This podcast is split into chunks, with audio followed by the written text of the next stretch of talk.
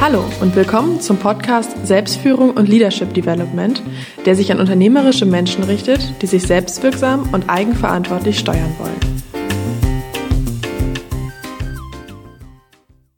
Wie natürlich auch auf die Produktivität des Gesamtunternehmens. In unserer Akademie arbeiten wir seit Gründung daran, hier das Bewusstsein und den Kenntnisstand über diese Einflüsse im Top-Management zu entwickeln. Mit dem amerikanischen Büromöbelhersteller Steelcase arbeiten wir seit dem letzten Leadership Development Kongress im letzten Jahr sehr intensiv zusammen. Steelcase ist beim diesjährigen LDC nicht nur unser wesentlicher Partner, sondern liefert durch Marc Nikolaisen auch einen Redebeitrag, und zwar zum Thema Engagement und Zufriedenheit am Arbeitsplatz, fünf Erkenntnisse aus dem Steelcase Global Report. Anlass dieses Interviews ist einerseits eben genau dieser im Frühjahr erschienene Global Report, andererseits auch sozusagen das Update zu aktuellen Trends und Themen im Kontext Büro. Marc Nikolaisen ist bei Steelcase für Marketing Communications zuständig und er fokussiert sich bei seiner Arbeit vor allen Dingen auch auf Wissensthemen, die den Kunden helfen sollen, neue Trends zu erkennen und natürlich dann auch zu integrieren. Mit ihm spreche ich über folgende Themen. Aktuelle Trends, inwieweit fördern zum Beispiel Büroarbeitsplätze Resilienz, wie kommen wir zu einem ganzheitlich verstandenen Wellbeing in unseren Organisationen, wesentliche Ergebnisse aus dem Steelcase Global Report über dritte Plätze oder auch Third Spaces neben dem Büro und äh, neben dem Zuhause. Und wir streifen zumindest auch die Zeichen für eine Renaissance des Büros. Zum Abschluss bitte ich Ihnen, uns drei praktische Tipps zum Thema Förderung von Wellbeing und Produktivität zu geben. Ja, ich freue mich hier heute Marc Nikolaisen von der Firma Steelcase zu treffen. Hallo, Herr Nikolaisen. Hallo, Herr Wenzmann. Wo sind wir heute hier? Ich bin jetzt mit dem Zug unter Unbillen und mit Umsteigemarathon und Sprints zu Ihnen gekommen. Wir treffen uns nicht bei Steelcase in Rosenheim, da haben wir uns auch schon mal gesehen, sondern wir treffen uns hier in Karlsruhe. Was ist das Besondere an diesem Ort? Das ist richtig. Wir sind heute bei einem unserer Fachhandelspartner in Karlsruhe. Es gab heute Morgen hier eine Veranstaltung, ähm, nicht ganz so groß wie die Ihre, äh, aber mit ähnlichen Inhalten. Und ähm, da hatten wir heute Morgen Gäste hier im Haus und ich freue mich sehr auf unser Gespräch jetzt sozusagen als Fortsetzung der Veranstaltung von heute Morgen. Von daher sind wir auch, was die Zuhörerinnen und Zuhörer nicht sehen können, in kreativen Räumen. Das ist auch ein schöner Ort hier. Das ist so, mit sehr viel Auswahlmöglichkeiten, wo wir uns aufhalten können. Mhm. Wir sind jetzt hier, auch das können die Hörerinnen und Hörer nicht sehen, wir sind im Himmelreich. So heißt es hier oben. So heißt es hier oben. In anderen Unternehmen würde man das die Betriebskantine nennen. Hier ist es das Himmelreich. Ah, okay. Da kommen wir sicherlich noch mal drauf zurück, warum es wichtig ist, Räume zu schaffen, wo sich Menschen begegnen können. Wir haben uns heute getroffen, natürlich auch im Vorlauf, Sie haben es schon gesagt, unseres Kongresses. Wir haben am 22. September den Leadership Development Kongress und Sie sind einer unserer Speaker am Vormittag und sie werden uns dort betanken mit Neuigkeiten zu einem Global Report. Da kommen wir gleich aber noch drauf. Ja. Aber das ist, damit die Hörerinnen und Hörer wissen, wo der Aufhänger ist. Das ist der Aufhänger, wo wir gesagt haben, nee, wir müssen uns vorher noch mal treffen und äh, wir werden dann schon ein paar Punkte ansprechen, aber wir werden natürlich noch nicht alles verraten, denke ich. Selbstverständlich nicht. Wir gut. behalten die Spannung bei. Das ist gut. Steelcase. Erzählen Sie uns ein bisschen, was machen Sie bei Steelcase? Was sind Ihre Aufgaben? Wo würde ich Sie üblicherweise antreffen, wenn ich sage, Mensch, ich muss ja Herrn Nikolaisen ja wo erwischen? Wo erwische ich Sie üblicherweise die Woche über? Das ist eine gute Frage, Herr Benzmann. Ich habe vor über 20 Jahren im Haus angefangen und zwar in äh, vertriebsleitenden Tätigkeiten, sowohl im Inland wie im Ausland. Nach 20 Jahren Büromöbelverkauf, äh, in denen man sich in den letzten Jahren immer stärker mit Wissensthemen auseinandergesetzt hat, mhm. habe ich meine eigene Rolle verändern können. Ich bin heute im Bereich Marketing Communications äh, tätig mhm. und unterstütze dabei unseren Vertrieb sowie auch unsere Handelspartner, wie heute hier in Karlsruhe, durch Beiträge zu interessanten Wissensthemen, um den Kunden auf ihrer Reise zu Veränderungen zu helfen, die richtigen Schritte zu machen. Mhm. Es deckt sich mit dem Eindruck, den ich hatte, weswegen ich ja ähm, auch mit Steelcase jetzt beim Kongress zusammenarbeite. Steelcase, für diejenigen, die Steelcase vielleicht nicht kennen, es wird weniger, aber doch einige doch mhm. noch geben, die man vielleicht noch informieren muss. Steelcase ist für mich deshalb spannend, weil sie nicht nur Büromöbel herstellen, als ursprünglich amerikanisches Unternehmen, was aber natürlich auch in Deutschland tätig ist, Steelcase forscht auch sehr viel. Und wenn wir nachher über den Global Report sprechen, hat das auch damit zu tun, dass ich auf Sie ja auch aufmerksam geworden war, eben genau weil Sie forschen, weil Sie sagen, es geht nicht darum, da einen Stuhl hinzustellen, sondern was ist eigentlich das Setting? Was sind die Herausforderungen dabei?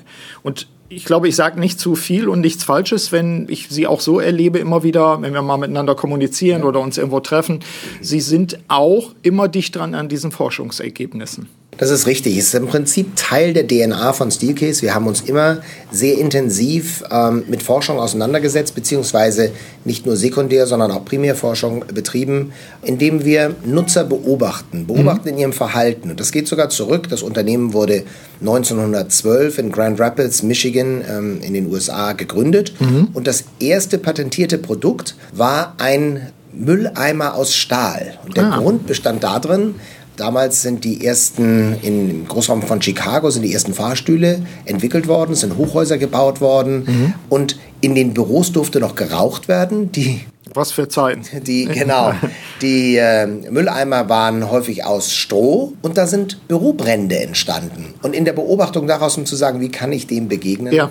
ist Victor, so hieß dieses äh, Produkt, Victor entstanden, ähm, der dann auch patentiert wurde. Und das war der der Grundstein zu vielen Produktlösungen, mhm. die auf äh, nutzerbasierten Beobachtungen daraus hervorgehen. Also genau den Victor kannte ich so noch nicht. Ich hatte schon so ein bisschen Vorgeschichte mit, mitbekommen. Mit welchen Themen befasst sich Steelcase derzeit? Also was sind äh, gerade Dinge, die jetzt für, für jemand, der sagt, Mensch, ich muss mal auf die Seite gehen und nachgucken, was, was sind die Themen, die da durchscheinen auch? Wir befassen uns sehr intensiv mit den Veränderungen in den Arbeitswelten. Mhm. Wenn wir uns heute ansehen, wie wir alle ähm, technisch ausgestattet sind. Im Prinzip, Sie haben vorhin in der Bahn vermutlich gearbeitet, mhm. weil Sie ob Laptop oder Tablet oder auch Smartphone ausgestattet sind und insofern an jedem Ort und zu jeder Zeit im Prinzip arbeiten können. Mhm. Und so geht es ganz vielen ähm, Mitarbeitern in Unternehmen.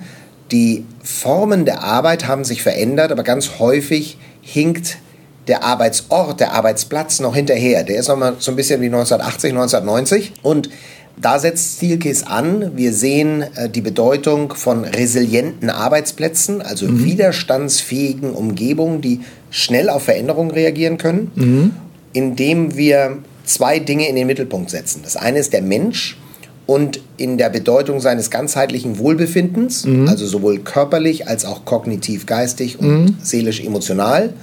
Und den Raum und den mhm. Raum als Ökosystem betrachten von verschiedenen Flächen, mhm. die je nach unterschiedlicher Nutzung den Mitarbeitern zur Verfügung gestellt werden. Mhm. Also Mensch und Raum in den Mittelpunkt mhm. und daraus Arbeitswelten schaffen, die Unternehmen helfen mit den Herausforderungen, vor denen sie stehen.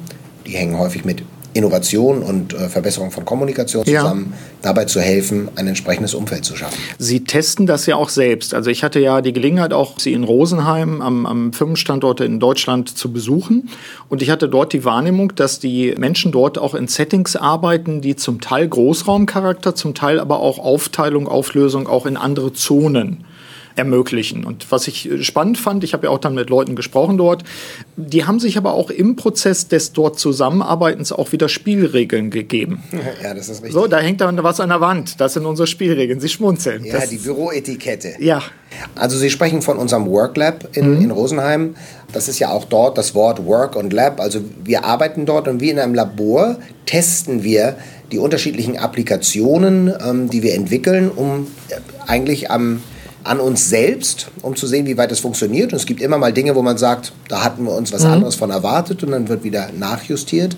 Es ist aber auch sehr spannend für die Kunden, sich in diesen Flächen aufzuhalten und ja. zu beobachten. Oder, auch das machen wir sehr gerne, dass wir Kunden einladen, ihre eigenen Workshops bei uns durchzuführen, mhm. diese Bereiche selber zu testen. Ja. Erst dann spürt man, wie weit sie einen nachhaltig ähm, unterstützen können. Mir war aber auch eben aufgefallen, dass das auch heißt, man kann jetzt nicht als, als äh, Büromöbelhersteller, forschender Büromöbelhersteller einfach so einen Bürokontext schaffen und fertig, sondern man muss ihn ja dann von innen heraus leben und auch wieder verändern und anpassen, weil Arbeit sich verändert, weil Menschen sich verändern, weil Aufträge sich verändern, sowas in der Art. Offensichtlich tun Sie das ja auch. Das tun wir und da komme ich auch gerne zurück auf die Büroetikette, mhm. die Sie ansprachen. Wir stellen dann natürlich fest, wie sich das Verhalten in den Räumen verändert. Und ähm, bleibe ich mal bei der mobilen Technik. Heutzutage ist jeder überall erreichbar. Und so war es für viele Mitarbeiter, die in großflächigen Bereichen arbeiten, sehr störend, mhm. wenn andere Kollegen mit dem Mobiltelefon durch mhm. die Flure gehen mhm. und laut am Telefonieren waren. Ja. Und so wurde eine dieser Etikette-Regeln selbst auferlegt, kein Telefon wandern. Mhm. Wir haben spezielle Räume, die sehr akustisch gedämmt sind, extra vorgesehen. Mhm. Da kann man reingehen, wenn das Gespräch länger wird. Wenn es nur ganz kurz ist, ist es natürlich kein Problem. Aber wenn das Gespräch länger wird, geht man in spezielle Flächen und da passen sich auch alle an. Also das heißt, man muss, Stichwort Worklab, man muss es tatsächlich dann auch ausprobieren, nachjustieren, zuerfinden, weiterentwickeln. Genau so ist es. Ja. Und da sammelt man eine Menge Erfahrung. Wir hatten ähm, vor kurzem einen Einzug einer Gruppe von Produktentwicklern, die sind in diese Fläche neu hinzugezogen.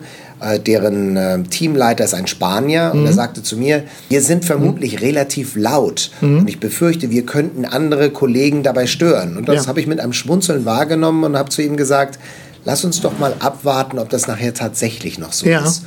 Und man passt sich auch diesen mhm. Räumen an. Also ja. auch Kollegen mit einem äh, sehr lebendigen Temperament mhm passen sich auch in ihrer Lautstärke, in ihrem Verhalten den Räumlichkeiten an. Räume haben Einfluss mhm. auf das Verhalten von Menschen und das ist genau, was wir auch in, in unserer Forschung immer wieder herausstellen und mhm. dann unseren Kunden ähm, vermitteln. Ein Stichwort, was mir in den Sinn kommt, ist das Stichwort Unternehmenskultur. Die Unternehmenskultur kann ich in den Räumen ablesen. Sie sind ja irgendwo auch etwas, wo man sagt, wir, wir gestalten das bewusst, weil wir damit auf unsere Kultur Einfluss nehmen wollen. Aber Kultur ist ja auch immer schon da und ist ja auch immer ein sich verändernder Prozess. Also insofern finde ich einen spannenden Punkt, sich, sich auch bewusst zu sein, dass man mit der Gestaltung von Räumen auf die schon bestehende Kultur natürlich immer reagieren muss. Also auch, wie weit kann ich die Leute dann, dann an neue Formen auch gewöhnen oder wie können wir uns zusammen auf die Reise machen. Aber auf der anderen Seite eben, Kultur ist auch in Grenzen planbar. Das finde ich das Spannende dabei. Da wird vielleicht ein Soziologe sagen, nee, Schnick, Schnack, das stimmt nicht so. Aber meine Wahrnehmung ist oft, wenn, wenn ich Unternehmen erlebt habe, und ich kenne ja einfach Unternehmen zum Teil seit 20, 30 Jahren, wenn es Signale gab, wenn es eine mutige Chefin oder Chef gab, die gesagt haben, wir machen uns jetzt mal auf den Weg, mir fällt ein Beispiel aus dem Bankenbereich ein zum Beispiel, und ich mache einen behutsam, aber, aber äh, einen Weg, wo ich auch nicht umdrehe, zusammen, dann, dann lernen die Leute auf einmal und staunen nachher selber. Ich dachte immer, ich kann nur arbeiten in einem, in einem Einplatzbüro und sowas. Nee, es geht auch anders. Aber wie, wie begleiten Sie solche Prozesse? Oder ist das dann Sache der, der Handelspartner, wie jetzt hier, äh, dass dort dann Architekten, Innendesigner und so weiter da sind? Welche Rolle spielen Sie da? Das ist ein, ein vielschichtiger Weg. Zum einen geht es natürlich darum, ähm, die Kunden darauf aufmerksam zu machen, wie sehr der Raum das Verhalten beeinflusst und das Verhalten im Laufe der Zeit auch eine gewisse Kultur ausprägt, mhm. die Unternehmenskultur. Und das, was Sie sagten, Herr Benzmann, ich denke, man kann keine Unternehmenskultur vorgeben. Man mhm. kann nur Leitplanken geben, innerhalb dessen sich eine gewisse Kultur ausprägt. Und Unternehmen suchen auch prägnante Kulturen. Mhm. Ähm, ich spreche immer wieder mit, mit Kunden darüber und hinterfrage das auch. Ähm, um zu sehen, wie weit unterscheidet sich denn die Kultur in ihrem Hause von denen von anderen. Und ich finde es ganz fatal, mhm. wenn dann die Antwort lautet, eigentlich gar nicht, sondern ja. man möchte sich ja auch unterscheiden und da kann der Raum äh, die Mitarbeiter schon nachhaltig beeinflussen, eine gewisse Kultur auszuprägen. Mhm. Und das sind Dinge, die wir dort zum einen vorleben, auf die wir auch hinweisen. Mhm. Und das andere, wenn man sagt, man, man sucht noch konkrete Anhaltspunkte, wie man bei, diesem, bei dieser Weiterentwicklung ähm, ein, ein Unternehmen begleiten kann. Mhm. Ähm, vor diesen Herausforderungen stehen viele Unternehmen mhm. und wir haben Workshop-Formate entwickelt, ah. mhm. wo wir mit den Kunden in einem gemeinsamen Workshop das herausarbeiten, was jeweils individuell wichtig ist. Was Sie in Rosenheim gesehen und erlebt haben, mhm. ist maßgeschneidert auf die Anforderungen von Steelcase. Das können Sie nicht einfach auf andere übertragen. Ja aber man kann es auch maßschneidern auf andere. Und da brauchen wir ähm, leistungsstarke Handelspartner dazu und ich möchte mal auch sagen, auch Unternehmen, die bereit sind, etwas Zeit da rein zu investieren und sich damit auseinanderzusetzen. Mhm. Auf der anderen Seite aber, wenn ich mir vorstelle, ich habe es heute Morgen noch am Handelsblatt gelesen, Ja, die, wie, die Unternehmen suchen händeringend bestimmte Mitarbeiter. Sie bauen vielleicht an der einen Stelle ab, aber sie, sie, sie, sie suchen viel mehr Leute, als sie abbauen. Das ist für mich auffällig auch dabei. Äh, nicht nur Familienunternehmen, natürlich auch die großen DAX 30 Unternehmen und so weiter. Und wie bin ich ein attraktiver Arbeitgeber? Ich bin natürlich ein attraktiver Arbeitgeber, wenn ich sage, die Leute fühlen sich bei mir wohl. Also das Stichwort Wohlbefinden, Wellbeing ist ja auch, auch ich erinnere mich in einer ihrer, äh, kleiner Tipp an die Hörerinnen und Hörer, sehr lesend lesenswerten und zum Download bereitstehenden äh, 360-Grad-Magazine von Ihnen. Also Wellbeing, insofern für mich ist das, ist das eine Sache, wenn ich jetzt mittelständischer Unternehmer wäre, hm, womit kann ich mich differenzieren? Womit ziehe ich Menschen sozusagen an, dass die nachher bei mir arbeiten auch und auch am besten bei mir bleiben? Ja, indem ich sowas schaffe, was, was auch eine Atmosphäre des ja, Wohlfühlen, das hört sich immer so, so, so touchy-feely an, so ein bisschen. Das hat nee, nichts mit Wellness Genau, das wäre, ja. vielleicht können Sie das auch noch mal ein bisschen auch so aus der eigenen Sicht klarstellen. Wohl, Wohlbefinden, was macht es aus, wenn wir uns vom Büro her nähern? Und wir müssen da wirklich an, ein, an eine ganzheitliche Betrachtung denken. Mhm. Darum sage ich immer ganz bewusst, Wohlbefinden hat nichts mit Wellness zu tun. Mhm. Natürlich geht es um das körperliche Wohlbefinden und da können wir sagen, konkret im Büro, wir brauchen einen, einen ergonomischen Stuhl, der also gut äh, über die richtigen Funktionen verfügt mhm. und ergonomisch ähm, sinnvoll ist. Ähm, idealerweise ein Stehsitzarbeitsplatz mhm. kann man, muss nicht unbedingt sein, aber dass man unterschiedliche Körperhaltungen unterstützt, natürlich die richtige Beleuchtung mhm. und Belüftung, all das sind Dinge, die sind wichtig fürs körperliche Wohlbefinden. Akustik.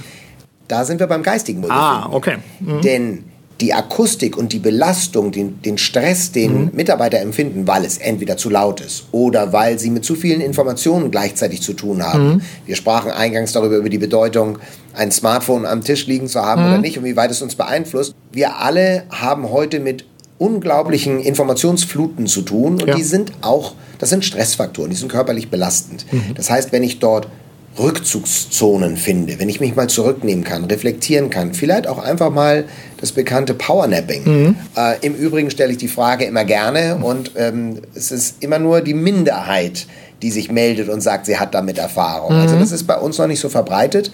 Und der dritte interessante Punkt dabei ist das emotionale, das seelische mhm. Wohlbefinden. Also sich authentisch zu geben, mhm. sich nicht zu verstellen. Räume können dazu beitragen, dass ich dieses ganzheitliche Wohlbefinden fördere. Sie können es aber auch genauso verhindern. Ich gebe mal in die Show Notes zu diesem Podcast auch den Link auf das Magazin, ja. auch insbesondere zum Thema äh, Wellbeing, Wohlbefinden, ja. weil ich das sehr schön aufgearbeitet dort finde. Und man kann, wenn ich das richtig sehe, die als PDF auch runterladen. Sowohl als PDF mhm. und ähm, auch in dem ähm, Apple App Store kann mhm. man das also auch als interaktives E-Book runterladen. Das funktioniert wunderbar. In den neueren Versionen sind sogar noch Videos eingespielt. Ah. Also auch das entwickelt sich weiter. Im Übrigen nach dem Wohlbefinden kam die Ausgabe um das Thema Privatsphäre. Mhm. Und auch das ist ein interessantes Thema, weil viele Menschen ähm, Sorgen um die Privatsphäre haben. Und da sage ich immer gerne, ähm, man darf das nicht verwechseln mit der Notwendigkeit von vier Wänden und einer Tür. Mhm. Privatsphäre kann ich auch in äh, großen Räumen oder in öffentlichen äh, Gebäuden finden. Mhm. Sie saßen heute Morgen im Zug, mhm. vermutlich kannte sie dort niemand. Mhm. Sie saßen zwischen anderen Menschen und hatten aber ihre Privatsphäre. Ja. Trotzdem. Also man braucht nicht immer das geschlossene Abteil ja. oder das Einzelbüro, sondern ich kann auch Privatsphäre in einem anderen Umfeld mhm. ähm, schaffen. Und das ist wichtig, das auch anzubieten. Körper, Seele, Geist, von daher würden wir auch wiederfinden in diesen, in diesen Veröffentlichungen sozusagen. Also wer mag und dringender Appell sozusagen an die Hörerinnen und Hörer, bedienen Sie sich daran. Wir haben uns natürlich auch deshalb getroffen, weil Sie bei dem Kongress bei uns im September vorstellen Ergebnisse aus dem Global Report von Steelcase. Und zwar zum Thema Arbeitszufriedenheit. Wir haben eben gesagt, wir werden noch nie alles verraten natürlich, aber ein bisschen würde ich schon gerne von Ihnen hören, was sind wesentliche Erkenntnisse daraus? Vielleicht so drei, vier Dinge, vielleicht auch in Fortsetzung dessen, was wir gerade gesagt haben. Und auch verbunden mit der Frage, ähm, gab es für Sie Überraschungen, dass Sie sagen, das hätte ich jetzt so nicht erwartet, dass das dabei rauskommt? Also dazu kann man zunächst mal sagen, Forschung rund um das Thema Mitarbeiterzufriedenheit und Engagement ähm, gibt es von verschiedenen Anbietern, unter anderem hat das Gallup ähm, äh, Marktforschungsinstitut dort eine nachhaltige Studie betrieben über viele Jahre. Da sind, glaube ich, über 25 Millionen Befragte inzwischen. Mhm. Und die kommen interessanterweise auf sehr ähnliche Ergebnisse, mhm. wie wir es ähm, durch eine Studie, die wir gemeinsam mit Ipsos äh, betrieben haben in 17 beziehungsweise bislang veröffentlicht 17 Länder. Inzwischen haben wir über 20 Länder, wo wir diese Studie durchführen. Und wir sind noch tiefer eingestiegen, als es Gallup zuvor gemacht hat, um noch mehr zu verstehen, noch besser zu verstehen, wie weit der Arbeitsort, der Arbeitsplatz Einfluss mhm. auf Zufriedenheit und auch auf Engagement hat. Und zu den Überraschungen, ja, da gibt es natürlich einige Überraschungen. Ich glaube, die größte Überraschung ist, wenn, man, wenn wir darüber sprechen, die Bedeutung von moderner Technologie, mhm. flexibles Arbeiten, Work Anytime, Anywhere sind so Buzzwords. Wenn wir uns dann aber ansehen, wie hoch der Anteil an Festnetz-Telefonanschlüssen und an, an Computern, also Desktop-Computer ja. ist, dann ist, da steht das im krassen Widerspruch zu dem, wie man denkt, wie man arbeiten könnte. Das heißt, mhm. es ist auch wichtig, die Technologie anzupassen mhm. an die neuen Möglichkeiten. Und zwar die des die der Arbeitgeber zur Verfügung stellt. Mhm. Häufig haben Mitarbeiter verfügen über ein Smartphone und mhm. im Büro haben sie einen Festnetzanschluss. Mhm. Aber das genau war, glaube ich, insbesondere in Deutschland, weil sie haben ja eben ja. den Vergleich auch zu, zu Frankreich, England und so weiter. Wenn ich das recht erinnere aus dem, aus dem Lesen des Reports, gerade in Deutschland gibt es eine überdurchschnittlich hohe Anzahl von Festnetztelefonen, was ja verschiedene Probleme auch mit sich bringt, gegebenenfalls. Aber stimmt, habe ich, glaube ich, richtig gelesen. Es sind, glaube ich, in Deutschland, wenn ich den Wert richtig erinnere, sind wir bei 94 Prozent mhm. Festnetzanschlüssen. Jetzt kann man natürlich sagen, das sind ja nicht immer die alten Telefone. Mhm. Also auch da gibt es schon einen Festnetzanschluss, aber Mitarbeiter leiten das auf Mobiltelefone um oder haben mobile Endgeräte, die sie genau. mitnehmen können. Aber es, ist, es zeigt immer noch, ähm, dass die Mitarbeiter stark an einem bestimmten mhm. Arbeitsplatz, ja, ich will nicht sagen angekettet, ja. aber in irgendeiner Art ja. angebunden sind. Ja. Und sich davon zu lösen, ähm, um die Vorzüge von, von Freiräumen und Auswahlmöglichkeiten zu haben, mhm. bedarf auch der Unterstützung der richtigen Technologie. Wobei ich gerade schmunzeln musste, ich hatte gerade das Bild, vielleicht müssen wir in unserem Telefonverhalten, wo wir das Telefon überall hin mitschleppen, auch manchmal das Telefon wieder anbinden und sagen, hier ist jetzt eine Besprechung, da gehört kein Telefon rein, weil wir wollen richtig. ja gerade sprechen, sowas ja, in der Art. Telefonfreie Zone. Genau, denn das hatten wir ja gerade in dem Podcast auch mit Alexander Markowitz, der dann uns ja auch ein paar Hinweise dazu, dazu vermittelt hat. Was gab es noch an Erkenntnissen aus dem, aus dem Report, wo Sie sagen, das ist wichtig und das sollte jeder Mittelständler wissen und sich eigentlich auch nochmal auf die Fahnen schreiben oder aufs Flipchart schreiben und bei der Ausstattung von Räumen auch darauf achten? Gab es da noch? Also ein für mich ganz wesentlicher Punkt ist zum einen die Erkenntnis, dass es eine starke Korrelation gibt zwischen Zufriedenheit mit dem Arbeitsplatz mhm. und Engagement. Mhm. Und zu dem Thema Engagement können wir sicherlich noch was sagen ähm, je zufriedener Mitarbeiter mit ihrem Arbeitsplatz sind, umso höher ist die Wahrscheinlichkeit, dass sie auch hoch engagiert sind. Mhm. Ähm, da ist eine Korrelation, aber kein, das ist kein, nicht im Kontext zu verstehen. Das heißt, wenn ich. Du kannst nicht anknipsen sozusagen. Das kann man nicht mhm. anknipsen. Ja.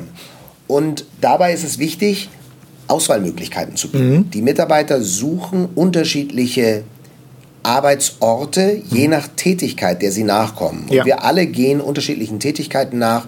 Wir müssen uns konzentrieren. Mhm. Wir arbeiten mit anderen zusammen. Wir netzwerken. Mhm. Ähm, wir lernen etwas und wir brauchen Zeit für Regeneration. Das sind ja. so die fünf Punkte, mhm. die wir im Laufe eines Tages durchleben, mehr oder weniger. Und das tun wir nicht am gleichen Ort. Genau, wir sollten es zumindest nicht am selben Ort tun, wie ich auch immer, immer predige, so ungefähr. Ja. Weil ich auch denke, wenn ich kreativ sein will, ich sitze am Schreibtisch, okay. Aber wenn ich dann auch meine Zahlen checken will, ich sitze am selben Schreibtisch, das verändert mein Hirn. Also auch von daher den Appell, ich kann es am eigenen Leibe auch, auch erlebt haben die letzten Jahre. Ich stelle fest, auch im Coaching mit Mitarbeitern und Führungskräften ja insbesondere, wenn die mal ein bisschen aufmerksamer sind und sagen, kreativ bin ich da, wo ich am Fluss sitze, der fließt dann überrascht mich das nicht, weil es neurologisch erklärbar ist, weil dann interessanterweise die Kreativität angekurbelt wird, das kreative Denken.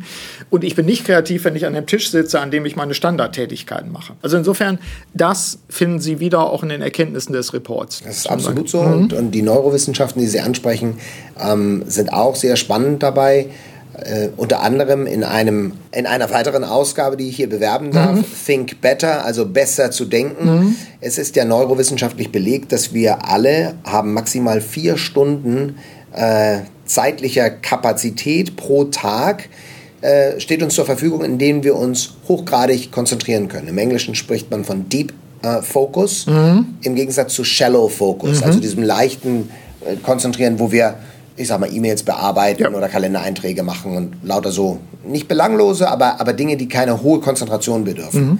Richtig stark konzentrieren können wir uns nur vier Stunden. Und man braucht immer wieder Unterbrechung. Mhm. Und auch dazu kann ich nur äh, anregen, den immer mal wieder belächelten Kicker im Büro mhm. äh, doch in seiner Notwendigkeit oder Wirkung nicht zu unterschätzen. Mhm. Spielen, schlafen, sich bewegen sind alles Dinge, die uns helfen, die Synapsen wieder freizuschalten, ja. wieder klarer denken zu können, um kreativer zu sein. Ja. Und diese Unterbrechung braucht man. Das heißt also, wir sollten gut daran tun, zwar nicht Google zu, zu kopieren, so ungefähr. Google, ist, Google ist Google, Google ja. aber wir können natürlich in unseren eigenen Kulturen gucken, wie können wir das ankurbeln. Und ganz trivial, wenn ich telefoniere, ich zum Beispiel muss immer rumlaufen und mhm. ich bleibe auch nicht im selben Raum, sondern ich laufe dann manchmal quer. Kein Telefon wandern. Zumindest das ist, nicht in Rosenheim. Je nachdem, je nachdem, äh, wenn ich alleine bin in den Räumen, mache ich das natürlich, das äh, ist klar. Aber ich zum Beispiel, ich brauche das. Ich muss mich bewegen ja, beim Sprechen und ich habe mich immer gefragt, warum das so ist. Mittlerweile können wir das erklären, weil es tatsächlich auch Kreativität ankurbelt. Da muss Was? ich immer schon ja. an der Stelle, weil ich denke immer an einen Bericht, die berühmten politischen Gespräche zwischen Michael Gorbatschow mhm. und Helmut Kohl, die ja grundsätzlich spazieren mhm. gegangen sind. Mhm. Und dabei finde ich so, so schön die Formulierung, wenn man verhandelt, während man geht, kann mhm. man keinen Standpunkt einnehmen. Ah. Okay, man nimmt gut. körperlich keinen Standpunkt ja. ein, sondern man bewegt sich weiter mhm. und so bewegt sich auch, ob die Verhandlung oder die Kreativität an einer Idee weiter. Und darum mhm. ist die Bewegung ganz wichtig. Wenn die Hörerinnen und Hörer den Report haben wollen, dann können sie ihn auch wieder runterladen. Und es gibt auch, ich denke, Sie haben eine Anzahl gedruckt. Man kann auch das, das ja. als Druck dann haben. Wir sind natürlich eher paperless, aber Selbstverständlich, aber es gibt sowohl als auch mhm. oder über die Internetseite www.steelcase.de oder mhm. .com ähm, kann man den auch bestellen. Ja. In gedruckter Version. Ähm, keine Angst bekommen, das ist mhm. ein relativ dickes Buch mit äh, gut 250 Seiten. Das liegt aber daran, dass in diesem Report äh, wir 17 Länder mit jeweils mhm. 10 Seiten zu den individuellen Erkenntnissen dieses Landes ähm, darstellen. Und dann gibt es ganz viele Seiten, wo es Vergleiche gibt mhm. zu unterschiedlichen Aspekten, die hinterfragt wurden. Und es gibt ähm, für das Top-Management gibt es am Anfang auf wenigen Seiten ein Management Summary, wo man die wesentlichen Aspekte ja. nochmal zusammengefasst hat und äh, damit erschließt sich der gesamte Report. Wenn ich jetzt HR-Mensch wäre, Human Resources, dann würde ich gegebenenfalls tiefer da reinlesen können. Ich meine mich auch zu erinnern, es gibt auch Interpretationsvorschläge, das könnte das bedeuten, solche Dinge. Auch das, wer, wer damit arbeiten will, äh, Hardware, Software, Schrankware, nein, ja. es sollte keine Schrankware sein, sondern nimmt es wirklich in die Hand und, und blättert es durch. Es gibt noch mehr Überraschungen da drin, ich will nicht zu viel verraten, aber ich fand interessant, was über die Franzosen drin stand, mhm. deren Arbeitszufriedenheit, aber da mögen die Leserinnen und Leser einfach selber mal, jetzt wo wir die EM gerade haben, auch selber noch mal nachlesen. Vielleicht ein Punkt in dem Kontext noch mal, wir haben über Räume gesprochen und die Wirkung von Räumen. Es gibt ja seit vielen Jahren mittlerweile ja nicht nur die Tendenz zu sagen, wie können wir unsere Offices in den, in den Unternehmen aufpeppen, sage ich mal drastisch, ja. und zwar so, dass sie wirkungsvoll sind, dass sie uns unterstützen, dass sie gedeihliche Bedingungen schaffen, dass wir achtsamer daran auch arbeiten können, mhm. im, Endeffekt produktiver sind. Es gibt aber auch die sogenannten Third Spaces, die dritten. Plätze. Und diese Plätze, das sehen wir ja immer wieder in so Geschichten und Geschichtchen über Gründer und so weiter. Man trifft sich im Café so und so. Mhm. Ich habe gerade heute gelesen über Soundcloud, das sei in, ja. in einem in einem bestimmten Berliner Gründerszene-Café entstanden. Also das ist dann auch schon ein Kult vielleicht. Aber es gibt diese dritten Plätze. Dritte Plätze könnten, könnten auch Bibliotheken sein. Ja. Das heißt, wenn ich jetzt ein, äh, mich treffe mit einem Mitarbeiter oder Mitarbeiterin, dann kann ich mich auch bei uns in Osnabrück in der Hochschulbibliothek treffen, weil wir dort mittlerweile wirklich dritte Plätze haben, die auch von der Möblierung, vom Angebot sehr unterstützend und förderlich sind. Wie bauen Sie das mit ein, wenn Sie jetzt mit einem Unternehmen arbeiten und sagen, es gibt Leute, die gerne arbeiten von zu Hause, nicht nur.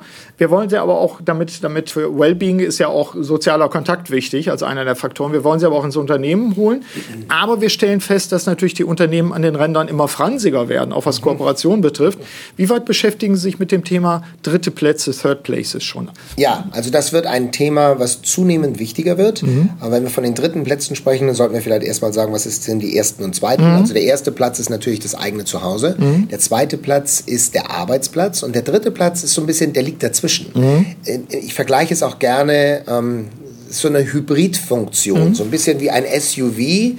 Das ist nicht so ein wirklicher Geländewagen, das ist aber auch keine Limousine, das ist so ein Mittelding. Mhm. Und so sehen wir auch in den Third Places, ähm, sehen wir interessante Bereiche, die mich sowohl unterstützen, dort gut arbeiten zu können, mhm. also auch dort eine gewisse Ergonomie bieten, Ablageflächen, um ähm, mobile Endgeräte zu verwenden und trotzdem so diesen wohnlichen Charakter ja. äh, gewährleisten, um ähm, das Wohlfühlen ähm, oder Wohlbefinden äh, zu unterstützen. Und diese dritten Plätze, die werden immer wichtiger, mhm. die werden eingebaut. Es gibt so eine Tendenz zu sagen, der persönlich zugewiesene Arbeitsplatz mhm. wird tendenziell kleiner. Da werden also Flächen eingespart, mhm. aber nicht um insgesamt zu verdichten, ja. sondern um Third Places, diese dritten Plätze, äh, um denen Freiraum zu schaffen. Mhm. Und dort äh, gibt es ähm, soziale Interaktion, da treffen sich Menschen, da tauscht man sich aus, mhm. auch gerne äh, zufällige Treffen, eigentlich mhm. dazu zu stimulieren, ja. ähm, sich kurzfristig zufällig auszutauschen, ohne ähm, Einschränkungen zu haben, was Arbeitsmöglichkeiten mhm. angeht. Also dort durchaus beschreibbare Wände ja. oder mobile ähm, äh, magnetische beschreibbare äh, Elemente, die ich dann weiterverwenden ja. kann. Flipcharts, Pinboards, alles Mögliche kann man da hinstellen, um, der, um die Kreativität nicht einzuschränken, sondern die spontane Kreativität zu unterstützen. Mhm.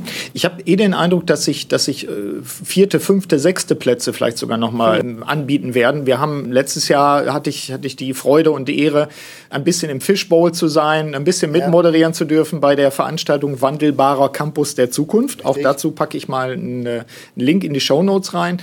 Ich fand es sehr spannend. Unser Thema war ja dort, Ihr Thema, Sie haben es ja moderiert auch, war, äh, wie sehen die Lernsituationen der Zukunft aus? Und Hochschulen verändern sich extrem. Das wäre, ja. glaube ich, nochmal ein eigener, das machen wir mal nach dem, nach dem Campus der Zukunft im November, vielleicht nochmal ein Podcast. Podcast. Aber ich finde, das ist auch die Frage, welche Rolle werden Hochschulen in Zukunft spielen? Das aber vielleicht nur so als Appetitanreger für ein, für ein Folgegespräch mal. Und auch welche Erfahrungen macht man in Hochschulen mittlerweile? Räume, Sie haben es gesagt, wo Wände beschrieben werden, ja. kommen jetzt aus der Hochschule wieder zurück in die Unternehmen oder ich weiß gar nicht, wer zuerst drauf gekommen ist, dass wir Räume brauchen. Ich glaube, Stanford war es, University. Wir brauchen Räume, in denen keine Computer sind. Mhm. Also wo wir nur noch analog arbeiten oder ja. wieder mal nur analog ja. arbeiten.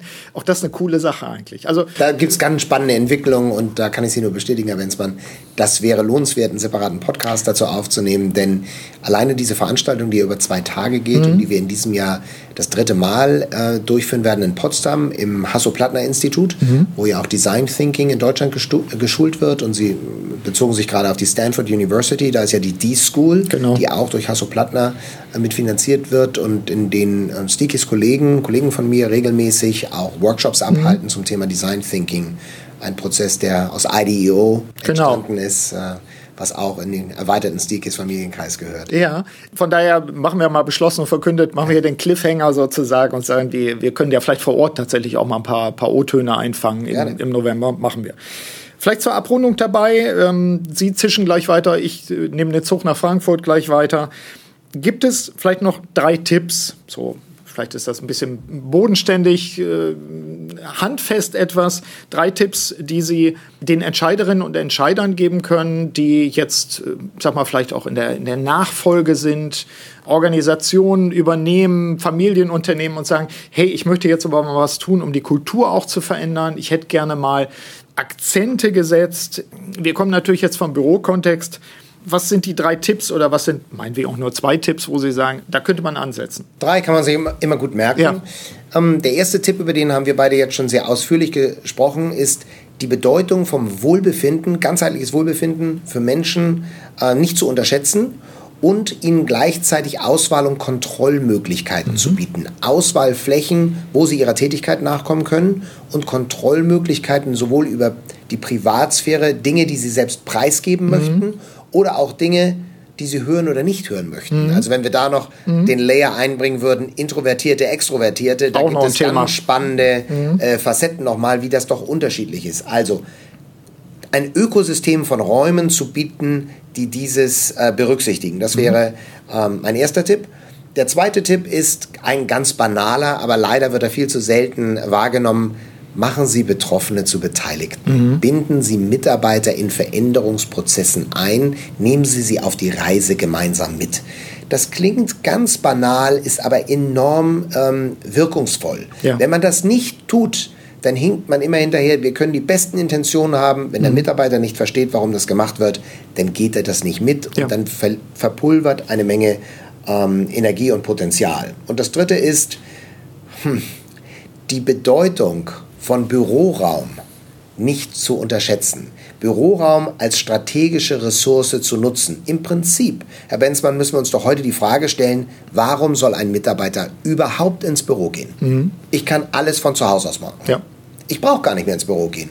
Und trotzdem wissen wir, dass die besten Ideen entstehen nicht, wenn man alleine im stillen Kämmerlein arbeitet, sondern wenn man sich austauscht, wenn man inspiriert ist von Kollegen, ähm, die weitere Informationen haben. Und insofern sehen wir bei Steelcase einen, einen Trend, eine Tendenz zu einer gewissen Bürorenaissance, mhm. einer wiedererstarkten Bedeutung von Räumen, von Flächen, wo die Unternehmen verwurzelt sind und wo sie ihre Unternehmenskultur darstellen, in denen, zu denen Mitarbeiter gerne kommen, mhm. die im Übrigen auch das, das äh, Gewinnen neuer Talente ermöglichen mhm. und insofern den Raum als strategische Ressource zu nutzen.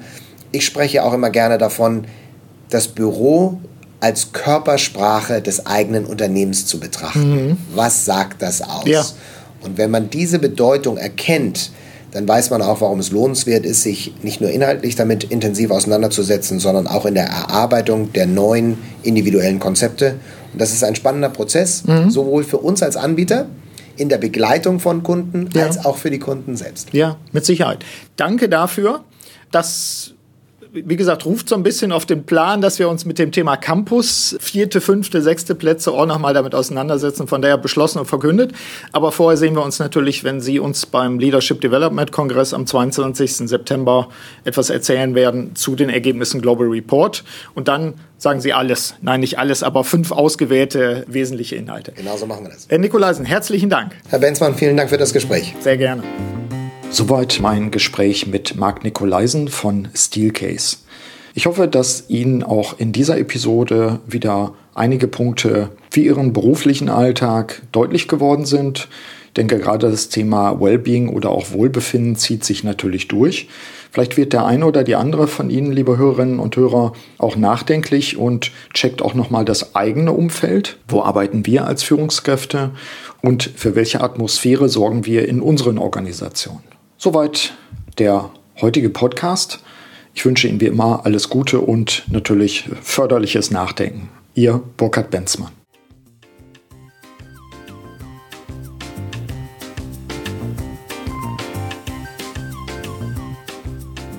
Sie hörten den Podcast Selbstführung und Leadership Development der LD 21 Academy GmbH.